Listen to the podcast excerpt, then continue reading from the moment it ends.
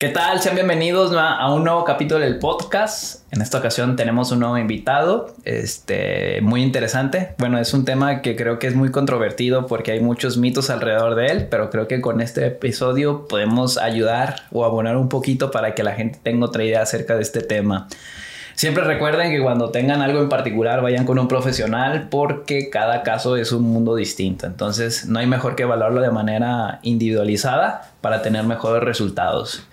Y pues para empezar, Jorge Martel está con nosotros, este, pero ¿quién es Jorge Martel? ¿Cómo te gustaría que la gente te ubicara después de este podcast o a partir de este podcast? ¿Quién es Jorge Martel? Pues normalmente me gusta, bueno, el apellido porque no es algo muy común, la parte de Martel. Y pues bueno, me presento un poquito. Este, soy el fisio Jorge Martel. Eh, también tengo una licenciatura en educación física y deportes y va muy de la mano con la parte que se maneja hoy en día con la fisioterapia del abordaje del dolor, el movimiento y pues todo lo que, lo que eso conlleva. Y pues en redes sociales me encuentro como Fisiocer Colima. Fisiocer Colima. ¿Qué tipo de lesiones son las más comunes que, sueles atender? Las deportivas principalmente, pero también las ortopédicas y traumatológicas, que vienen siendo manguito rotador, ligamentos, tendones, cartílago, eh, meniscos, o sea, son las más comunes. Deterioro articular, entonces pues eso. ¿Cuánto tiempo tienes ya ejerciendo? Desde el 2012. 2012, pues ya estamos en 2023, 11 años. sí, ya, ya es algo, entonces pues sí, la experiencia ya y luego pues los cursos de actualización, entonces ya es un mundo diferente a la vez cuando salí y lo de ahora ya no se parece para nada a la terapia. Sí, a mí también. Cuando yo salí de nutrición, por ejemplo, los BCAs era algo que estaba, no, sí, se mm. recomienda y ahorita ya realmente, si tienes una buena ingesta de proteína, pues no lo necesitas en, como suplementación.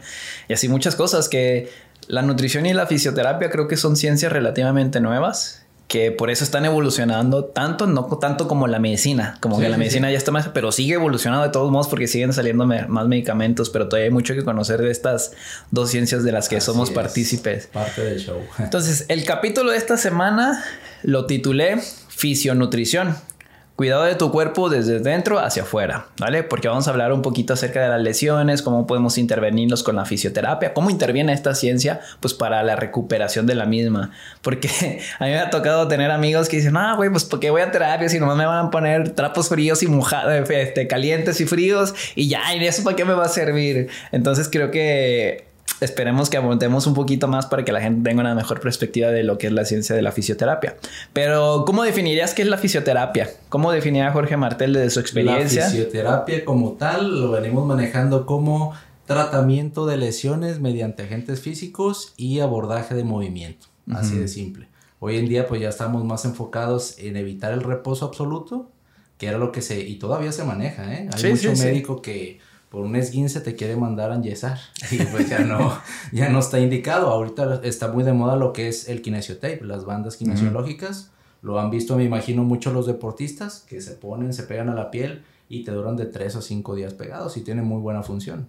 Entonces, todo eso va de la, de la parte de, de, la fisioterapia y lo que se hace.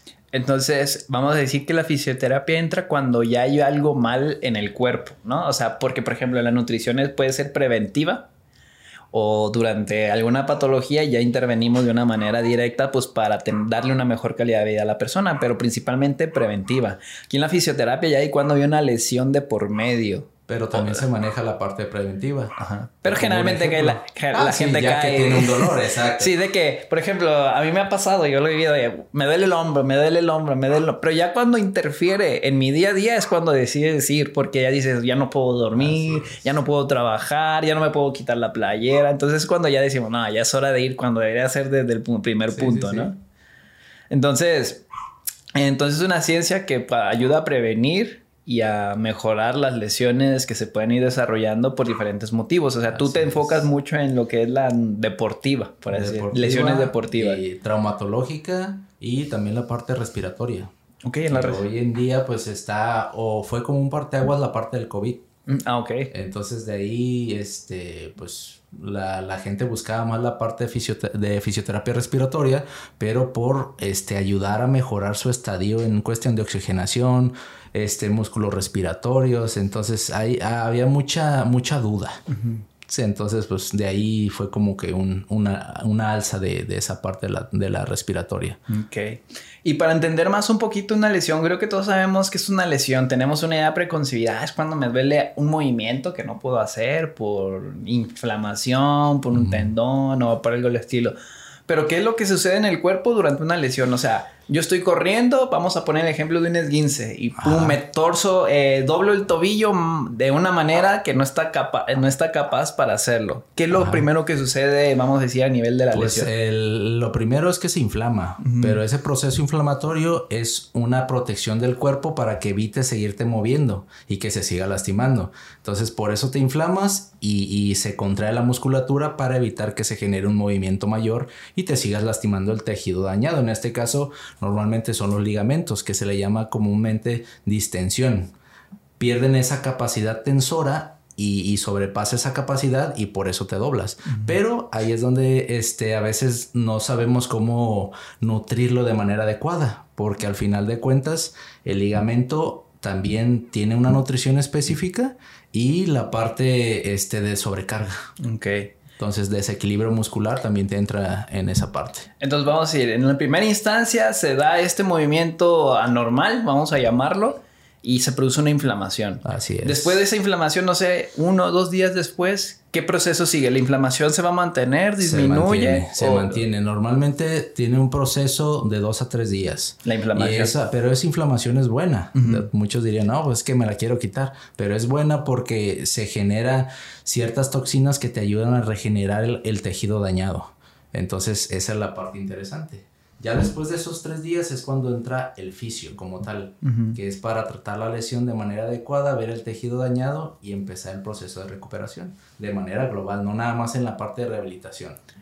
Por ejemplo, en el proceso de ya pasaron estos tres días de inflamación, ya ya fui contigo, o sea, ¿cómo me va a ayudar la fisioterapia? En el caso de esta lesión, creo que cada lesión tiene su particularidad.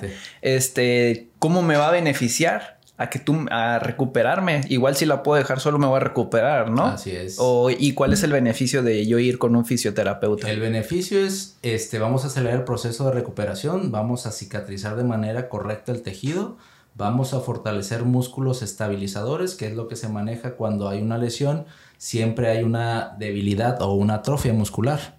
Y aunado a eso, pues ya este, mejoramos rango de movilidad, y este pues acortamos el tiempo de recuperación. Caso contrario que sería el no asistir, te vas a recuperar sí en un mayor tiempo, pero vas a tener inestabilidad, vas a tener este no vas a tener la fuerza adecuada y pues por obvias razones puedes volver a recaer en esa misma lesión. Ok. Entonces, que es muy común, ¿no? Que la gente no se atienda a algo y que yo les digo que cuando una lesión se hace crónica ya es otro boleto, ¿no? Porque si es aguda, pues de una manera u otra puedes corregir fácil.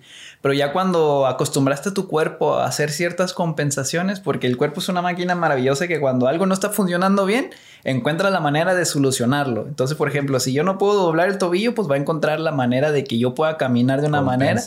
Entonces, pero eso vas cargando otras cosas y se va haciendo una, una un, juego en cadena, ¿no? un efecto dominó. Sí, sí, sí. La importancia. Entonces, ¿cuánto puede tardar una recuperación? ¿O cuánto es lo promedio que una lesión pues promedio? que va a depender mucho del tejido dañado. Se maneja que, eh, por ejemplo, abordando el, mismo ejemplo que manejaste del esguince, eh, un ligamento, este, un ejemplo, si es de segundo grado, se maneja que puede tardar de 5 a 6 meses en recuperar su capacidad tensora. Cinco a seis Ah, entonces si te das cuenta, normalmente es de que, ah, dos, tres semanas y te vas. Pero necesitamos recuperar realmente la función del ligamento. Entonces, ese es el ligamento. El tendón es muy similar. ¿Por qué este, se maneja esto el tiempo de recuperación? Porque lo que es ligamento y tendón es un tejido avascular. Van a decir muchos, pues, ¿qué es eso? Esta chingada que... Este, se maneja que es poco, tiene poca irrigación sanguínea. Entonces, por ende, no se inflama el tejido como tal, se inflama la periferia de, donde se dañó. Entonces, caso contrario que si fuera un desgarre muscular, es altamente vascular.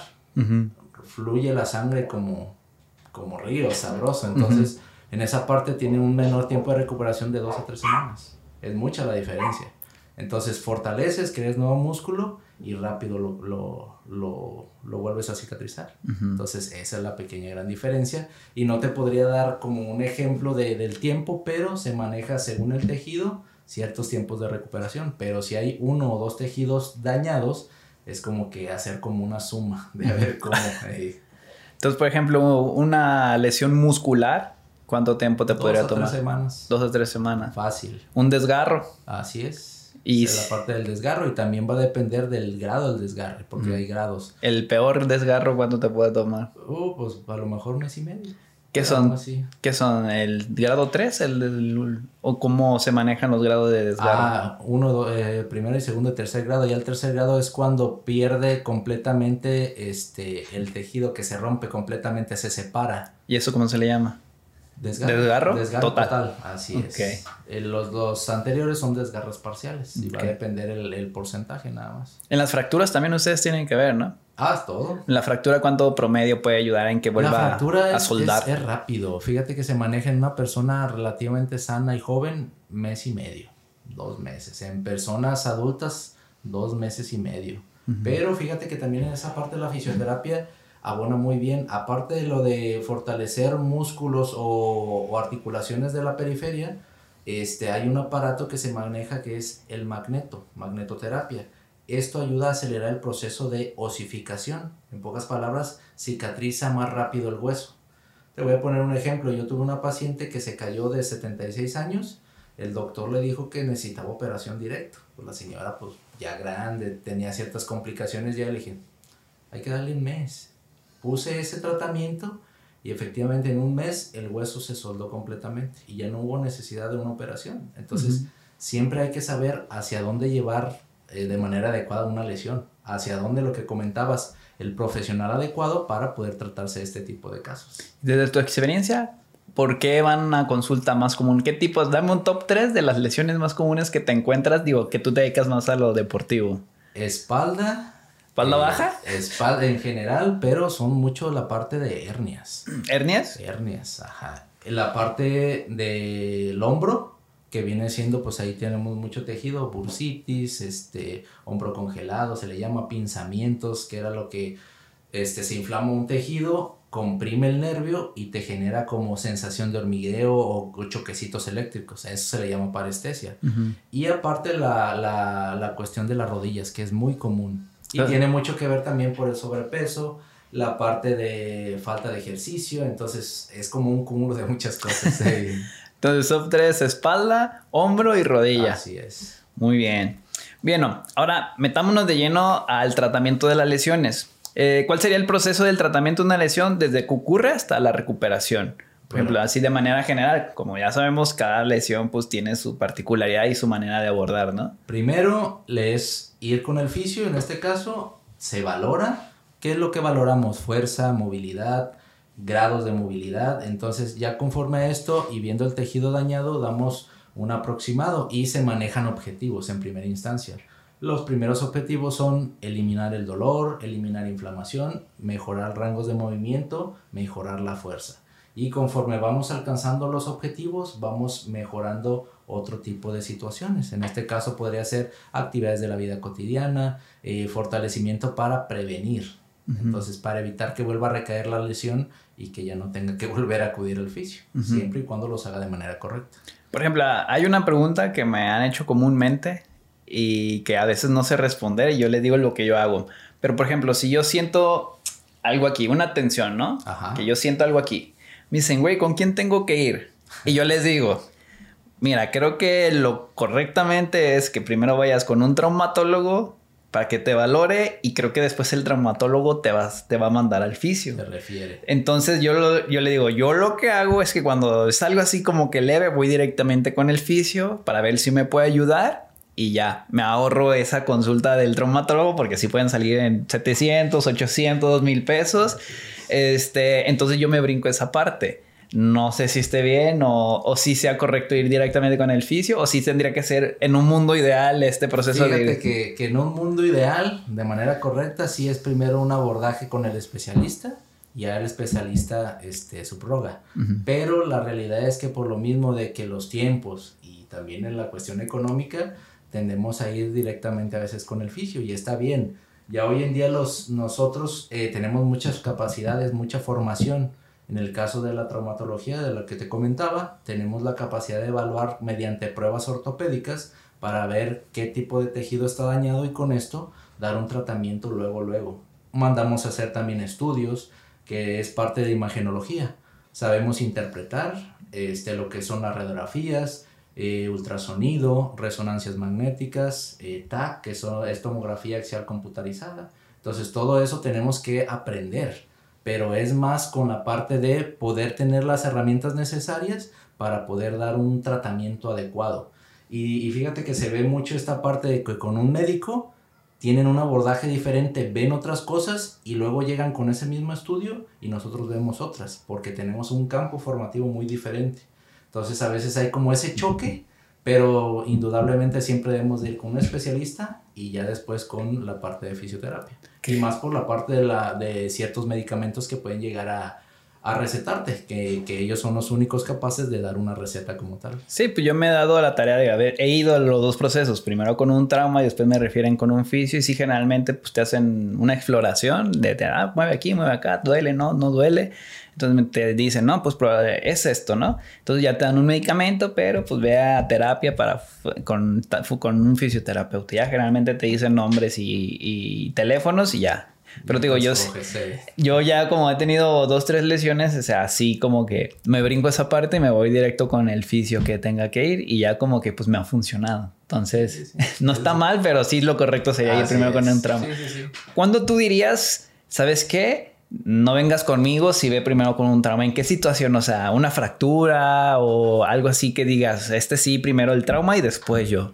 Fíjate que va más enfocado primero en lesiones este, neurológicas, podría ser, o en algún tipo de evento cerebrovascular.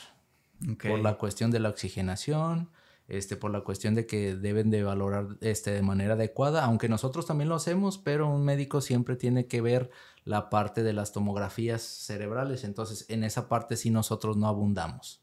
Entonces eso sí es meramente médico y ya posteriormente nos dice, no, ¿sabes qué? Este, tuvo un evento cerebrovascular que viene siendo una embolia, como lo conocen comúnmente, y este, el tratamiento este, puede ser de esta forma, pero obviamente nosotros tenemos la autonomía para hacerlo de manera adecuada y también valoramos, pero en primera instancia sería esa parte. ¿Hay un roces entre los trauma y los fisios? O Fíjate que en ocasiones, por la parte del, del, del ego, de, del ego de que no es que yo sé más, o sea, es que yo soy médico especialista y así. Pero bueno, pues al final de cuentas es parte del, del, de la talacha que tenemos que hacer, trabajar en conjunto, no nos queda de otra, pues al final de cuentas. Sí, generalmente un fisio siempre está, tiene como que su traumatólogo de confianza y viceversa, ¿no? Me imagino que tú has de tener ahí ciertos vínculos con alguno. Así es, se tienen que hacer vínculos para poder generar una mayor empatía en esa parte. Sí, un trabajo multidisciplinario, Así es. Bien, ¿cómo interviene la fisioterapia en las lesiones? O sea, ¿qué tipo de terapias, de cómo se les puede llamar, existen para tratar una lesión? Yo sé que hay muchas, pero las más comunes que me puedas mencionar. Pues mira, las más comunes en cuestión de fisioterapia son, eh, bueno, primero aplicar agentes físicos, que, es, que eso te va a ayudar para eliminar dolor, inflamación y cicatrizar tejido. Posteriormente viene la parte del el fortalecimiento, que es donde empezamos con el ejercicio terapéutico. Nos enfocamos en ejercicios específicos para fortalecer los músculos dañados y que no vuelvas a recaer en esa misma lesión. Entonces, dentro de este rubro de, la, de los agentes físicos hay muchos aparatos desde los, los famosos TENS o los toquecitos que le llaman, este, la parte del ultrasonido, las compresas eléctricas que son calientitas, el hielo, el láser, eh, las presoterapias, no sé si los conozcas, pero la presoterapia es un sistema que te ayuda a bombear la sangre de mejor manera. Un ejemplo se puede indicar para pacientes que tienen una inflamación en tobillo o rodilla y esto te va a ayudar a drenar porque es como un bombeo. Entonces drenamos y lo llevamos hacia, hacia la parte de la linfa para que se elimine. Entonces eso y pues como te comentaba, ejercicio terapéutico, las ondas de choque. Fíjate que las ondas de choque son muy buenas, pero se manejan muy específicas en tratamientos muy, muy poco convencionales. Uno de ellos es para romper calcificaciones. Este, normalmente se da en una etapa inicial de formación en lo que es el tendón el calcáneo, cuando se empieza a formar el espolón, que le llaman. Entonces es un martillo como tal, que, que maneja con cierta vibración. Rompemos, duele, obviamente sí, porque tenemos que romper el tejido, pero volvemos esa fase aguda para poder tratarla de mejor manera, fortalecemos y ya queda como, pues para evitar la cirugía a final de cuentas. Entonces hay muchos, muchos este, agentes físicos que pueden ayudar en diversas patologías. Por ejemplo, los TENS, ¿qué función tienen? Digo, porque pues, está simple. Yo nada más siento que la vibración, siempre contracción, pero o sea, esa contracción, esa vibración, ¿para qué nos sirve? en la eh, está, está, simple, mira. A lo, normalmente lo manejamos a una, se dosifica y lo manejamos para el dolor. ¿Cómo funciona? Haz de cuenta que la estimulación que sientes en la piel, haz de cuenta que llega al sistema nervioso mediante el axón. Que bien, lo vamos a manejar como que el axón es un güey chismoso, en pocas palabras. que le va a oye, me están pegando, me duele aquí, ayúdame. Entonces, ¿qué hace el cerebro? El sistema nervioso manda una hormona que se llama endorfina. Y eso es lo que nos genera la analgesia como tal.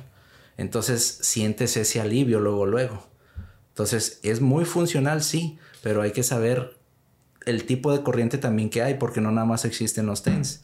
Hay interferenciales, microcorrientes, traver, rusas, uh, hay un muchos tipos de toques, vamos a decir. Así es, hay muchos tipos de corrientes. Entonces, hay que saber utilizarlas cada una con, cierto cuidado para poder favorecer el, proceso del paciente.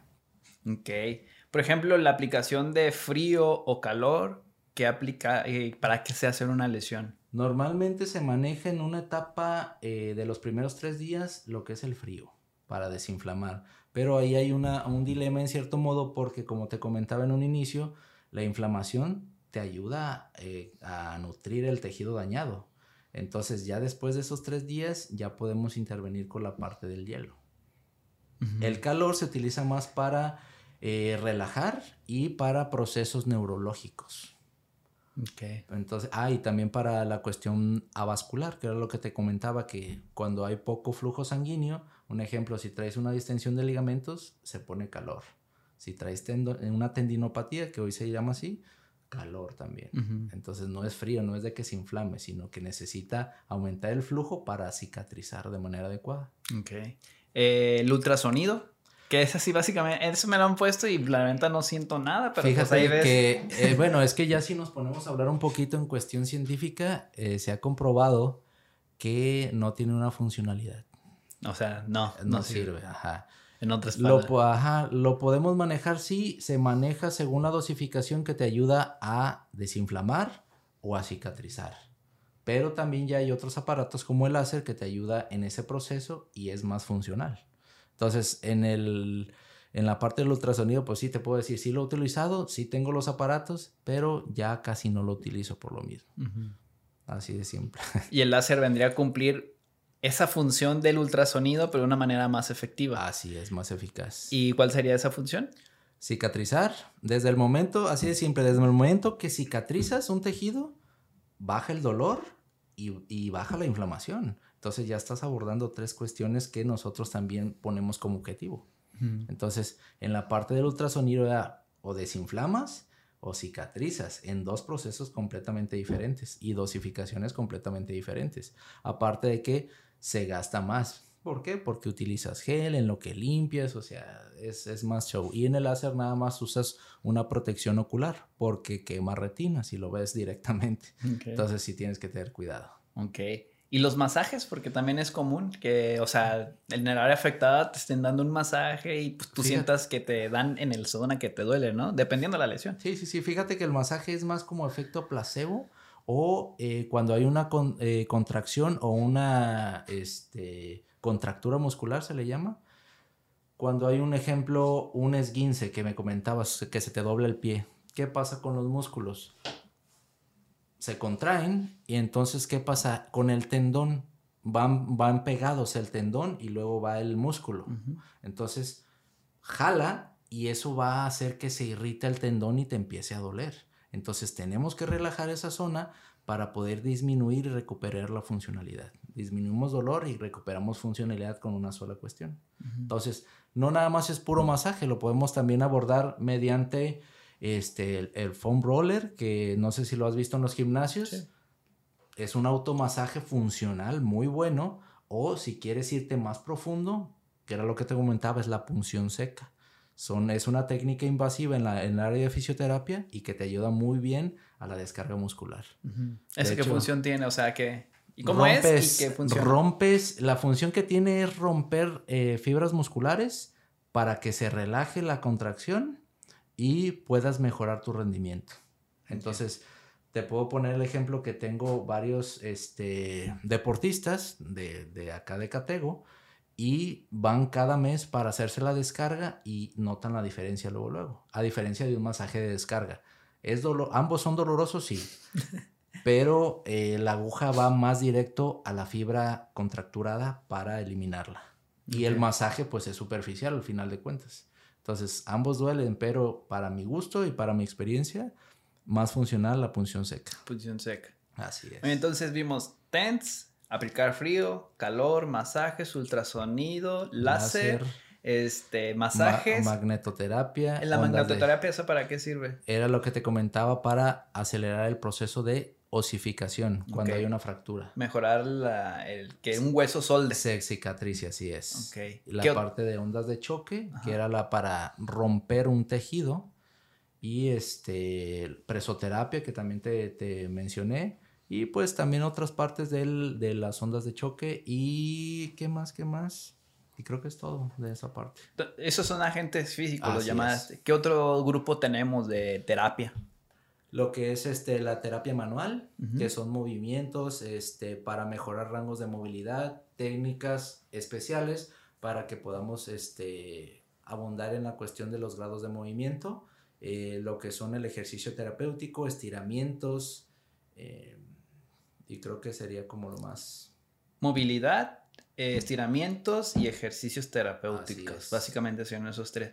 Que ya, pues dependiendo de la lesión, es... Es muy vasto, así es. Por ejemplo, yo ahorita estoy yendo y me pusieron a hacer unos ejercicios de movilidad del core o no sé, creo que sí. Sí, sí. Que los hago y me, me hace algo diferente. Pero creo que últimamente, por ejemplo, en el entrenamiento de fuerza se le ha dado más importancia a lo que es ejercicios de movilidad antes del entrenamiento, pues para mejorar tu entrenamiento y mejorar tu técnica en muchos ejercicios, ¿no? Algo que se me viene a la mente. Para muchos una, hacer una centella les cuesta mucho trabajo y eso se asocia a que no tienen una buena movilidad de cadera y movilidad de tobillo. Entonces, si te dicen, empieza a hacer estos ejercicios para mejorar y que puedas interpretar o puedas llevarlo a tu ejercicio de una mejor manera. También hay movilidad de hombro, de muñecas, básicamente de todo, de todo el cuerpo, así es. Entonces, primero, como dices tú, primero siempre debemos manejar la movilidad. Si no tenemos movilidad, no vamos a hacer de manera correcta una ejecución de un ejercicio. Entonces, desde ahí ya estamos este, contraponiendo la manera adecuada de realizarlo. Un ejemplo, la sentadilla si no puedes hacer una sentadilla profunda y levantas los, talones, es porque tienes poca movilidad y flexibilidad. Entonces tenemos que mejorar eso para poder llegar al siguiente, la siguiente etapa. Por eso se maneja incluso en el entrenamiento que primero debes de manejar la ejecución sin peso, ya que dominas la ejecución, añades el peso y poco a poco vas aumentando, pues, según tus objetivos. Y creo que ha ido cambiando esto en el ejercicio. Digo, todavía no del todo, porque todavía llegas a personas y están estirando de una manera estática, ¿no? Así que generalmente eso ya no se está recomendando y se están recomendando más estos ejercicios de movilidad dinámica o ejercicios de movilidad, ¿no? Estiramientos dinámicos o ejercicios de movilidad.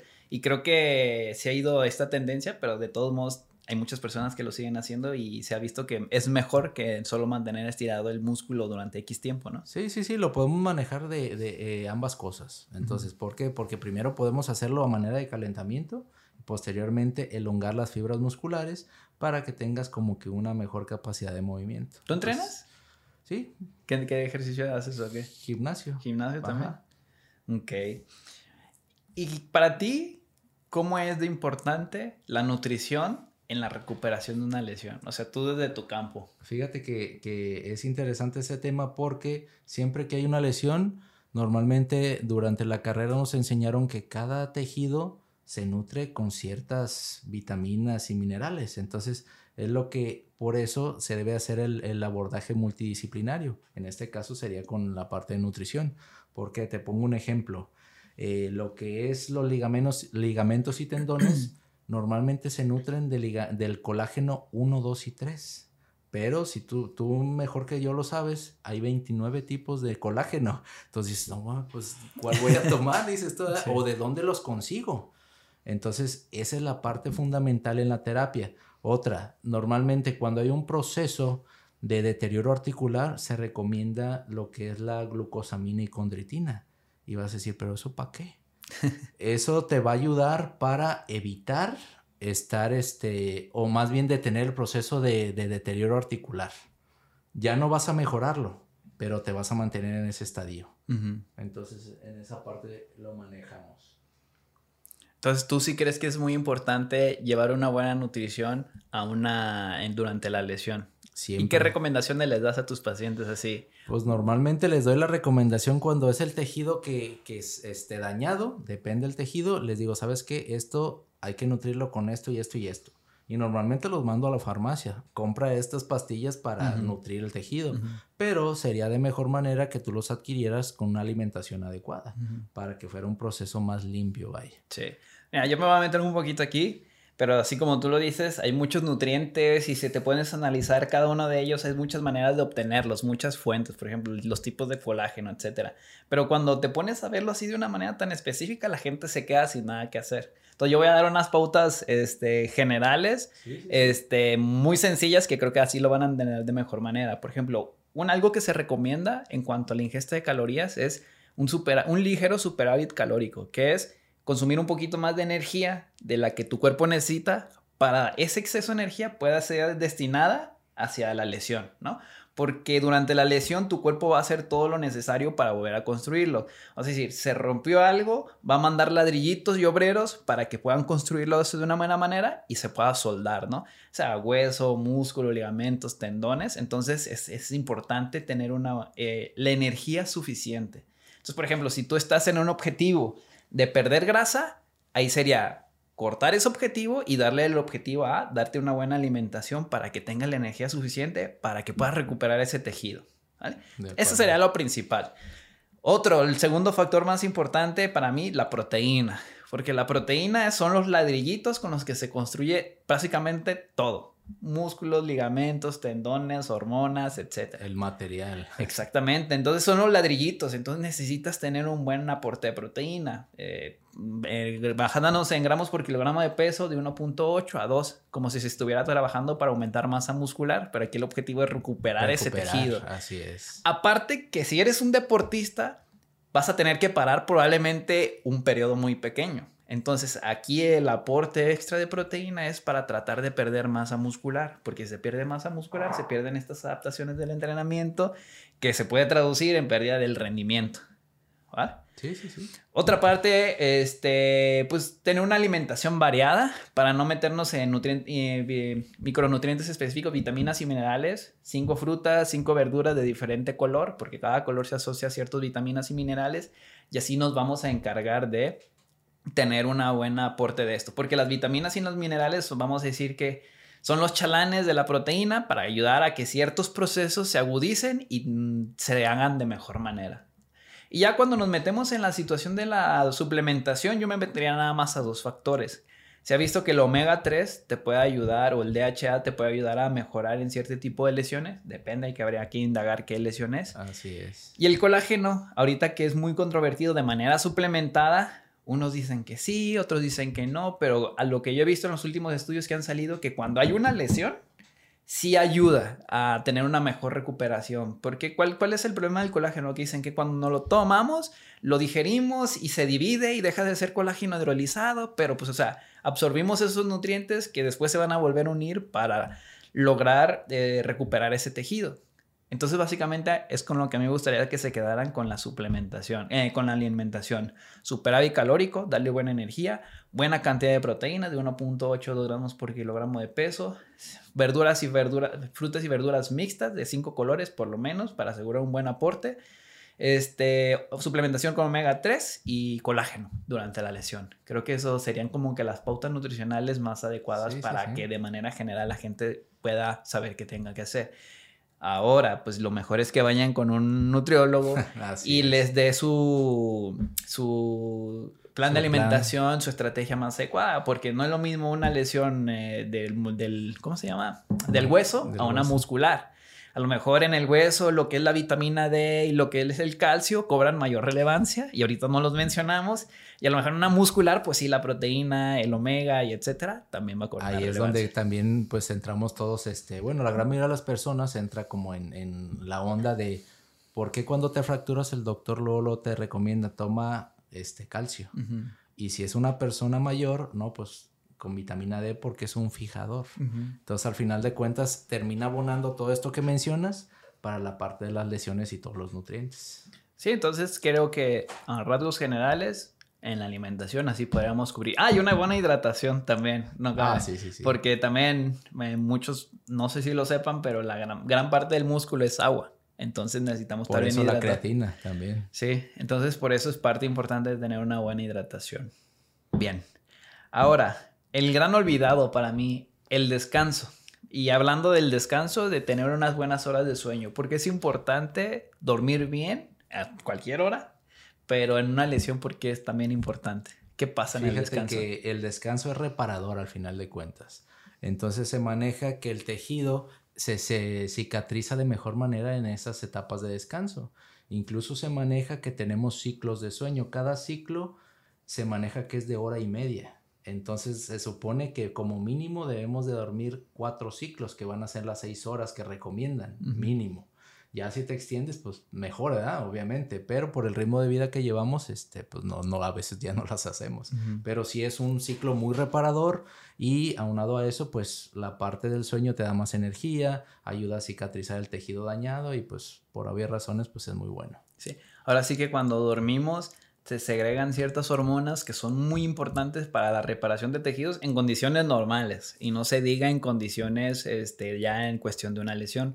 Por ejemplo, la hormona crecimiento que básicamente hace todo lo que queremos aumentar masa muscular y perder grasa en todos lados. Entonces es cuando su pico, creo, tengo entendido que es en la noche cuando estamos en sueño profundo. Entonces, si nosotros favorece, tenemos un mal descanso, no favorecemos una buena secreción de la hormona de crecimiento, pues a lo mejor va a tardar un poquito más en repararse el tejido. y luego en esa parte, cuando no dormimos bien, empezamos a estresarnos y empieza eh, la hormona del cortisol es la hormona del estrés. Entonces, todo eso viene a deteriorar también el proceso de recuperación y aunado a eso, pues este, andas malhumorado, no andas bien, entonces físicamente sí te, te pega. Sí, y generalmente una lesión no nomás es, ah, me lastimé el bíceps, me lastimé el tendón, me lastimé la rodilla. Si eres un atleta, es, chin, me lastimé, no voy a poder entrenar, voy a perder mi rendimiento, tengo una competencia en tantos meses, o sea, es una cadena donde emocionalmente te pega, mucho así es. y donde tienes que repivotear tu objetivo. Yo, por ejemplo, llegó un momento en que no pude entrenar la parte de arriba y cuando yo iba a entrenar así como que pues no puedo entrenar bien, pues ¿qué fue lo que hice? Pues cambié y le di prioridad a mi pierna, entonces le metí tres veces pierna a la semana y pues ya lo podía entrenar bien, pero la parte de arriba era así como que bien aburrido. Y, y de verdad, o sea, a quien ya le guste mucho entrenar y tenga una lesión, sí es como que no manches, no va a poder entrenar. Como que te quitan parte de tu vida. Te quita la, la motivación. Y, y, mentalmente también te viene a afectar la parte de lo que tú ya estás desencadenando físicamente, ¿no? Sí, sí, sí. Y ahora, en cuanto al descanso o la inmovilización en las lesiones, ¿cuál es tu punto de vista? Porque generalmente es me lesioné, me esguincé, me fracturé, me algo, no vayas al gimnasio, no hagas ejercicio hasta que te recuperes. Eso es, eso es lo que se viene recomendando de tiempo atrás. ¿Cuál es tu punto de vista acerca de esta estrategia? ¿Está bien o no? En esa parte, este, como mencionas, se manejaba antes que si era un reposo absoluto para que el tejido se cicatrizara. Y sí, sí lo hace, se cicatriza más rápido, pero dejamos por fuera la parte muscular o la parte estabilizadora o la parte tensora de los tejidos. Entonces, cuando había esa movilización por varios días, semanas, meses, este, había un deterioro importante en cuestión de movilidad y fuerza. Entonces, hoy en día se demostró que es más benéfico el hecho de movilizarte con dolor o con ciertos aditamentos como el kinesiotape, que son las bandas que les ponen a los deportistas de colores que van pegadas a la piel, para favorecer la recuperación y evitar esa debilidad muscular. Entonces, hoy en día sí o sí te tienes que mover.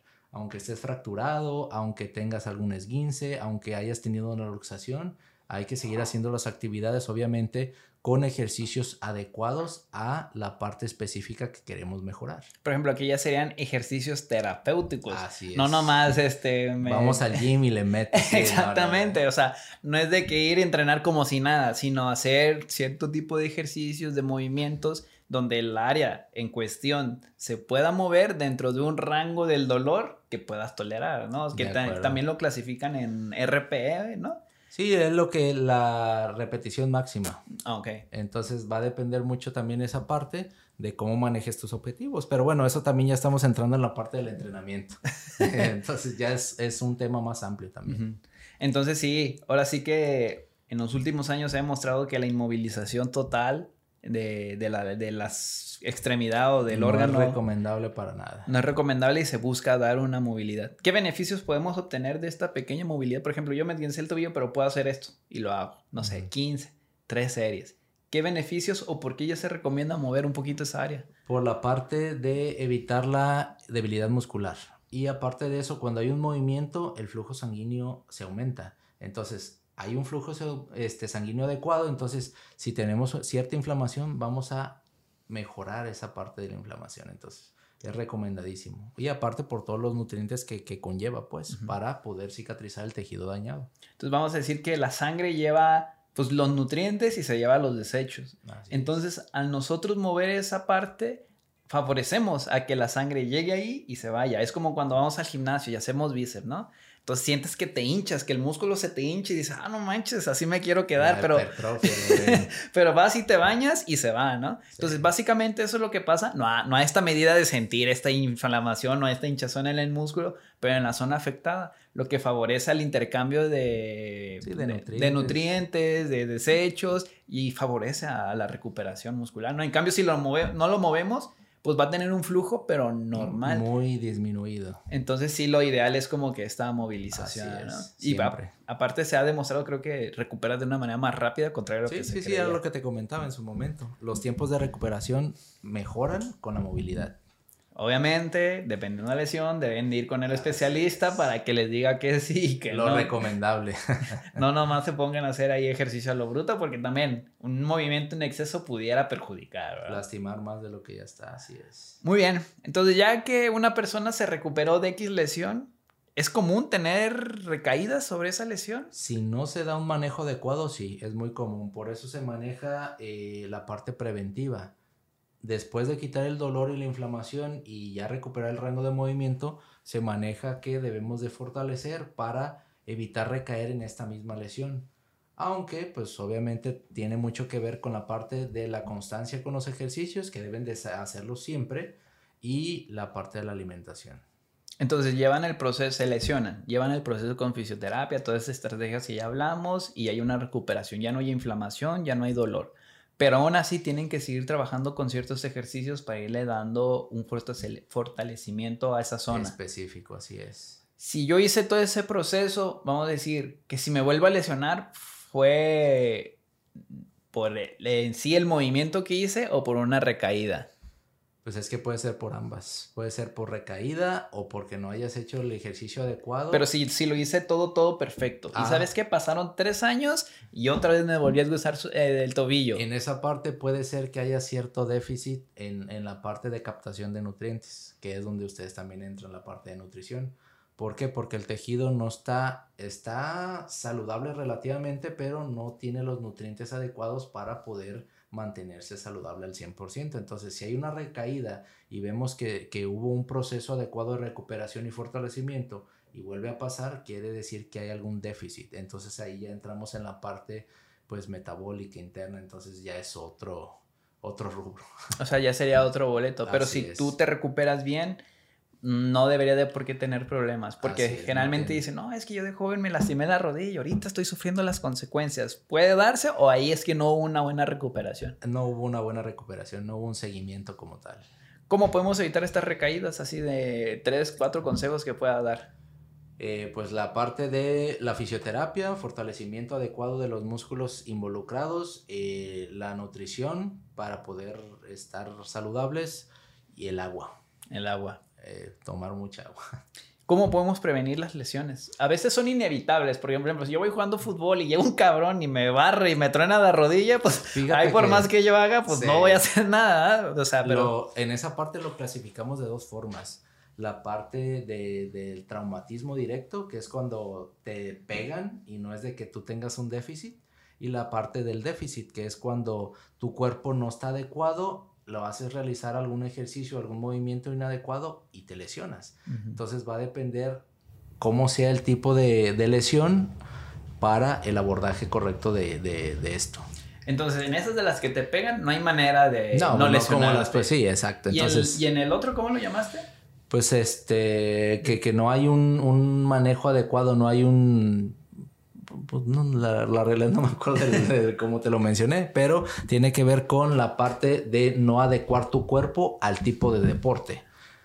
Entonces tiene mucho que ver con eh, un desequilibrio muscular, por así decirlo. Considerando tu experiencia, lo que he tenido en consulta, mesas que practicas, en, eh, vas al gym, ¿Consideras que esto es muy común? Que hay muchas personas que no tienen un buen adecuamiento de su cuerpo o no preparan de una manera adecuada su cuerpo para evitar estas lesiones? Sí, realmente se ve mucho. Eh, y más por la parte del, del, que yo quiero cargar más. Siempre se ve a los chavos que están haciendo pesas, le meten y se lastiman porque hay una sobrecarga.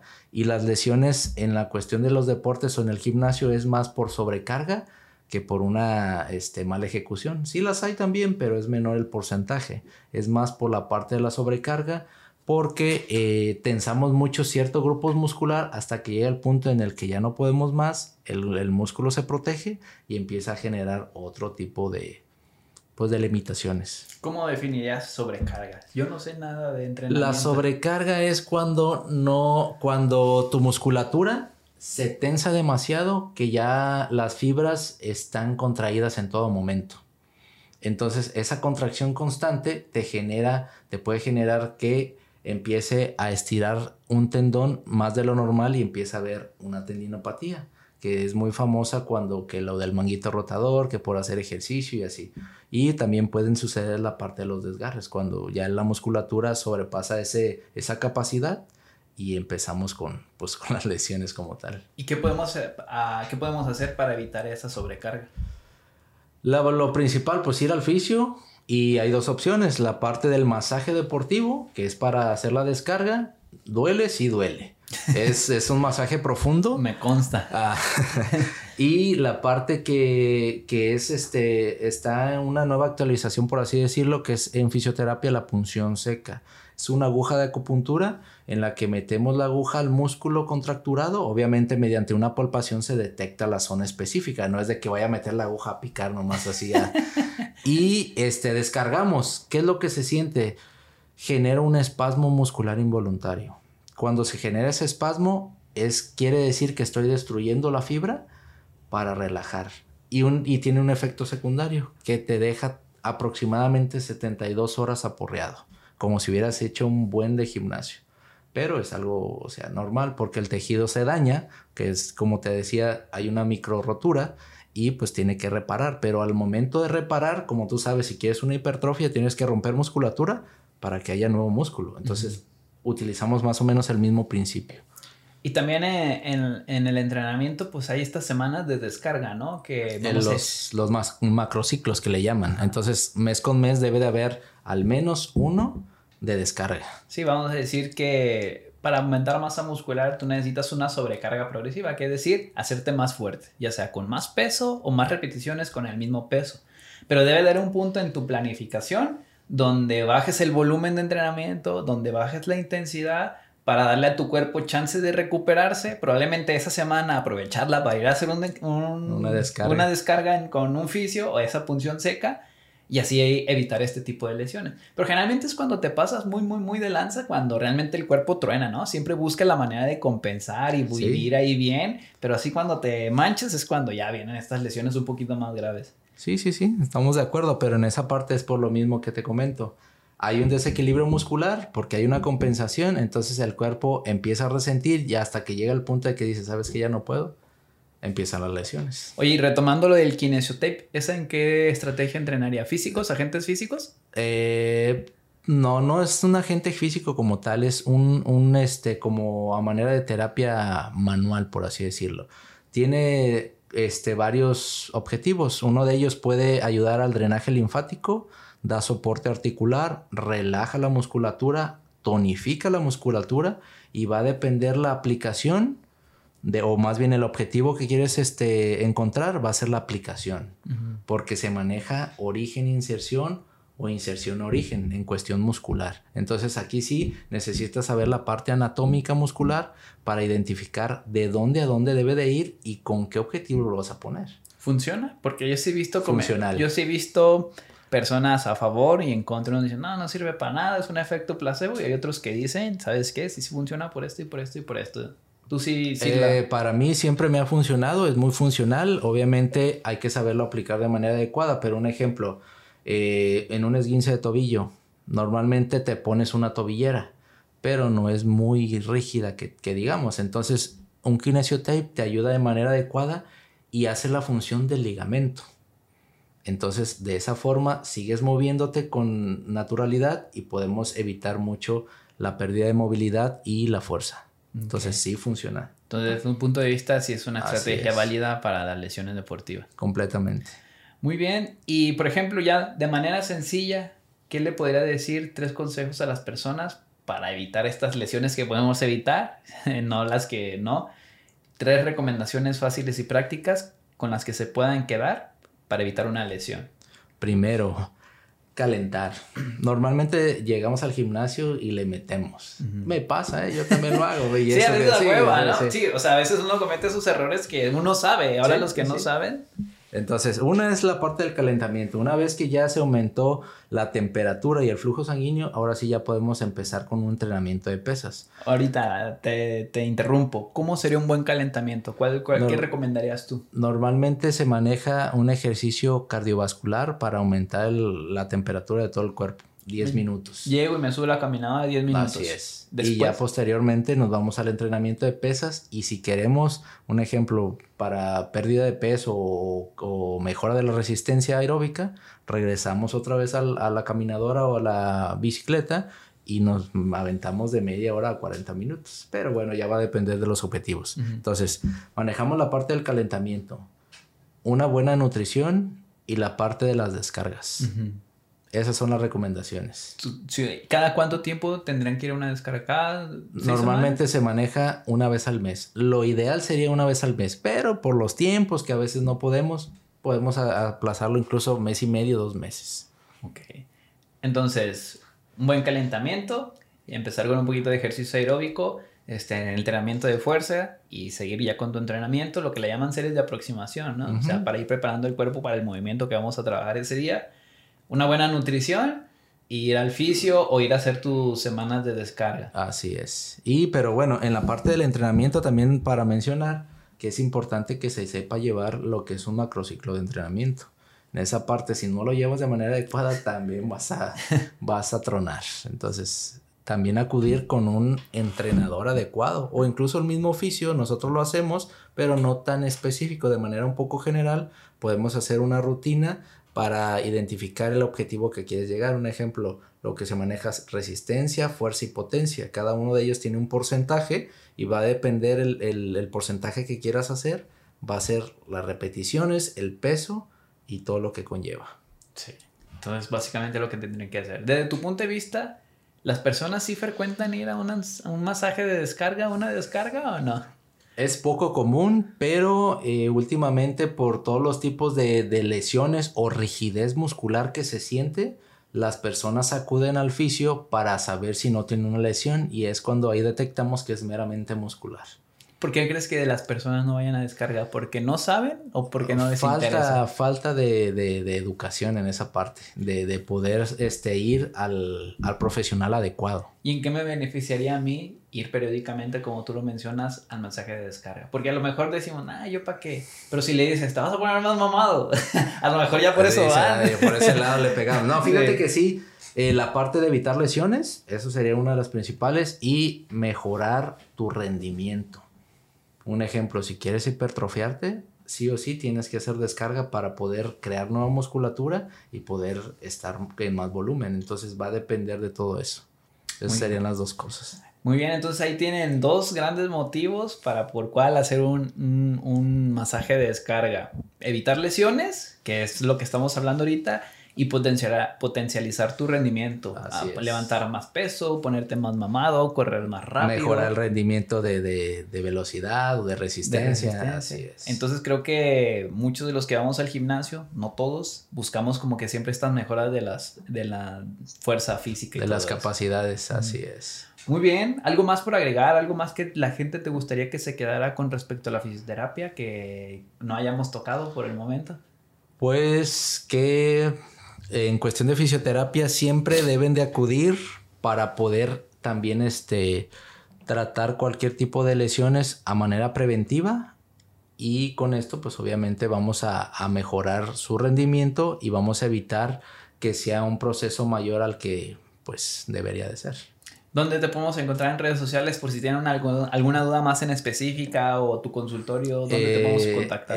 en redes sociales estamos como Fisiocer Colima, en lo que es Instagram y Facebook, así se llama. Y el consultorio está ubicado en Constitución 2080 en Plaza Norte, donde está la comparsita. Me imagino que muchos lo ubican, pues el lugar es famoso. Y pues estamos en, en el edificio del fondo, ese edificio A. En esa parte. Muy bien. Entonces, pues ahí tienen sus redes sociales eh, de Jorge Martel por si lo quieren seguir, quieren a lo mejor irse a dar su masaje de descarga quizás ya ahí salga algo... Algo diferente. Algo diferente en lo que se tienen que enfocar y pues aprovecha, ¿no? Este, creo que vale la pena. Yo digo, no soy, eh, soy, procuro ser frecuente, ocho semanas voy al masaje de Pero a veces no se puede. a veces sí digo, no, no tengo ganas de ir a sufrir porque la neta, si es algo que gritas y, ay, hijo de su pinche madre, ¿no? Sí, mientas madres ¿sabes? Pero pues es necesario y yo la verdad sí he sentido diferencias eh, en cuanto a cómo se siente. El cuerpo está muy tenso durante el masaje, pero una vez que terminas como que... Ah, ya al día siguiente, bueno, me recomiendan que no entrenen de una manera tan intensa. Sí, nada más de manera ligera, así es. Y ya después retomar tu entrenamiento de buena manera. Pero siempre adecuado ir con un profesional para que les ayude de la mejor manera. Muy bien, Jorge. Eh, pues creo que abordamos muy bien acerca de las lesiones, las estrategias que hay en la fisioterapia para eso. Yo aboné un poquito ahí en cuanto a la nutrición y pues todas las estrategias que hay para recuperarte de una lesión y pues que la inmovilidad total ya no se recomienda no es recomendable así es. Entonces pues ahí tienen sus datos eh, yo no tengo nada más por agregar. Muchas gracias si se quedaron al video. Gracias Jorge por aceptar venir a colaborar conmigo. La verdad como muchas personas es la primera vez que te conozco pero un gusto coincidir contigo y pues te dejo las puertas abiertas por si tienes algún otro tema en mente pues lo podemos grabar sin ningún Para abordarlo de manera adecuada. Creo que en la fisioterapia hay muchos mitos y realidades que la gente tiene esta creencia y creo que hay mucha tela donde cortar, igual que la nutrición, creo que la, la fisioterapia está muy parecida en este aspecto. tenemos que en esa parte este, mejorar la, la parte de, de, educar hacia dónde ir. Sí. No dejarlo la y se va. sí. Claro que sí. Entonces, ahí lo tienen, un capítulo más. Si les gusta la información, si les hace interesante este contenido, denle like, suscríbanse. Si no, pues no. y pues nos vemos en el próximo capítulo. Un gusto nuevamente. Nos vemos. Y yo creo que feliz año nuevo, porque yo no creo que vaya a grabar otro hasta el siguiente año. Nos vemos. Hasta luego.